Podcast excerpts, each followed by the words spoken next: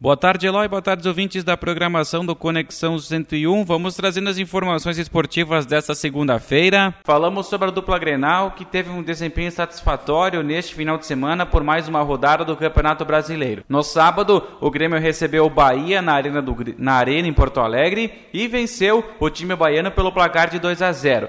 Borja, marcando mais uma vez com a camisa tricolor e Diego Souza, foram os nomes que marcaram a vitória gremista pelo placar de 2 a 0. O Grêmio se mostrou um time muito mais encorpado do que os últimos confrontos, daqueles que se dá para desconsiderar do ano pelo desempenho que o Grêmio estava tendo na zona do rebaixamento. A partir de agora, o Grêmio já luta para sair dessa situação de rebaixamento. Não ocupa mais a 19 colocação, já é o 17, está um ponto atrás do Fluminense que joga hoje à noite pelo Campeonato Brasileiro e se perder o Fluminense deixa esse espaço ainda mais tranquilo para o Grêmio pensar já na próxima rodada, quando enfrentará o Corinthians também na Arena no próximo sábado. Já o Internacional empatou pelo placar de 2 a 2 com o Santos na Vila Belmiro na noite de ontem. O Colorado saiu vencendo com o gol de Gabriel Mercado, que estreava já com a camisa colorada e fez seu primeiro gol. E o Inter acabou sofrendo empate, a virada ao longo da primeira etapa. O Santos conseguiu equilibrar as ações